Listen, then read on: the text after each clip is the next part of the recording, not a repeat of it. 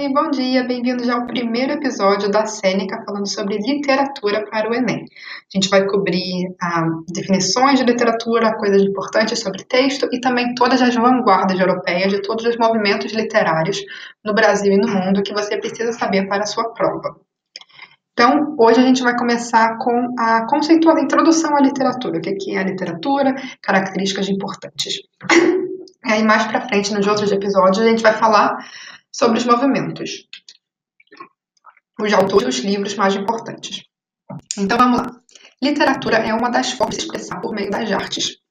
A conceituação de literatura vem ocorrendo desde quando a filosofia surgiu, e há vários debates para aprimorar a definição. Literatura é arte, assim como a arte de fazer música e de pintar.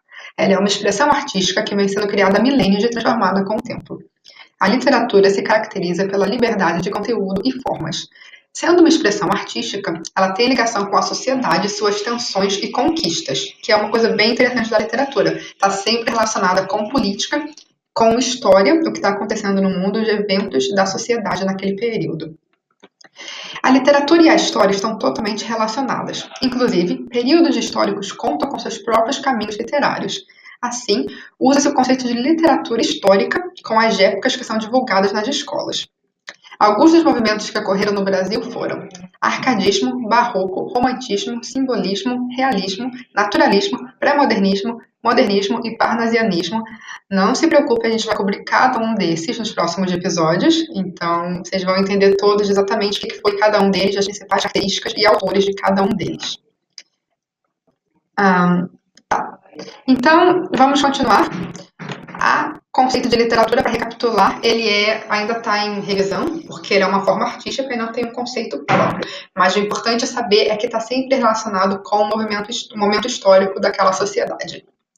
Então, falando um pouquinho sobre palavras, que são, obviamente, a base da literatura. Então, a palavra plurissignificativa, ou seja, palavras têm vários significados, podem ter significados múltiplos.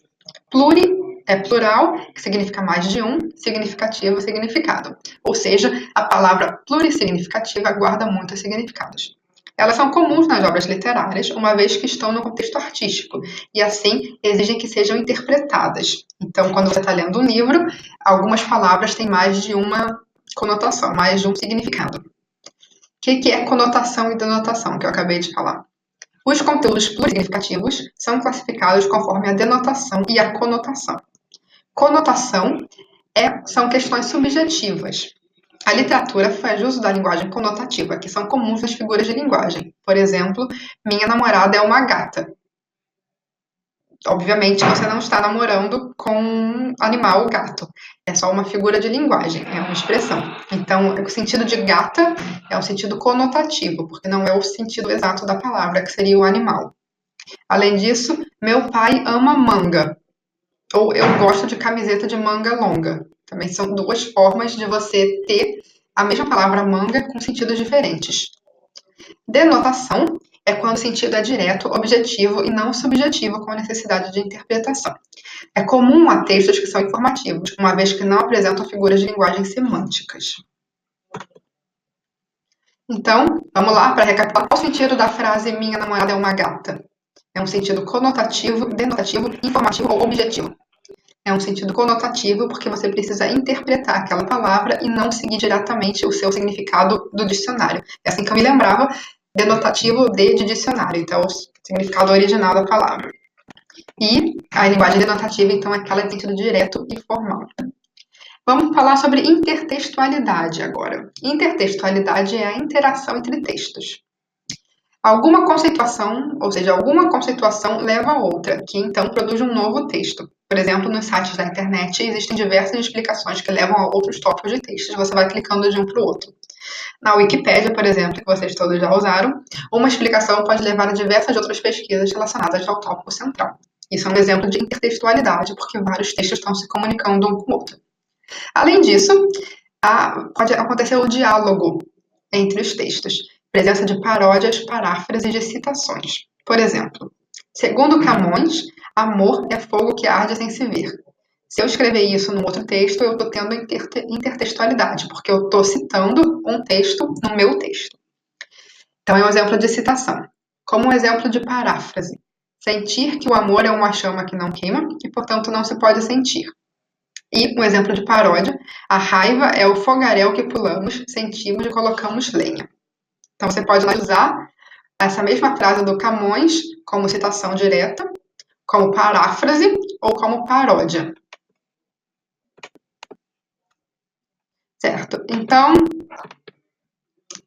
vamos passar para o próximo tópico, lembrando da diferença entre conotação e a denotação. No site da Sêneca, você tem também perguntas do Enem, que a gente pegou dos Enems passados e colocou aqui para você testar, para você se testar. Eu não vou ler ela inteira, porque tem que ler o texto inteiro, não faria sentido eu ler algo para vocês, mas vão no nosso site, está o link aí no, no perfil, no nosso perfil, no nosso podcast, e você pode realmente usar a site da Sêneca para não só aprender as informações, mas também para testar os seus conhecimentos com questões de verdade do Enem tiradas das provas passadas. Certo? Então, para a gente terminar, lembrando da diferença em conotação e denotação. Conotação são o sentido subjetivo da palavra, e denotação é o sentido oficial da palavra, que não está aberto à subjetividade. E é isso. Muito obrigada por ter ouvido o nosso primeiro podcast. A gente vai tentar fazer dois por semana.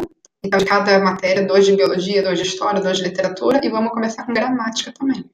E o próximo curso da Sêneca a ser lançado vai ser física, então fiquem de olho.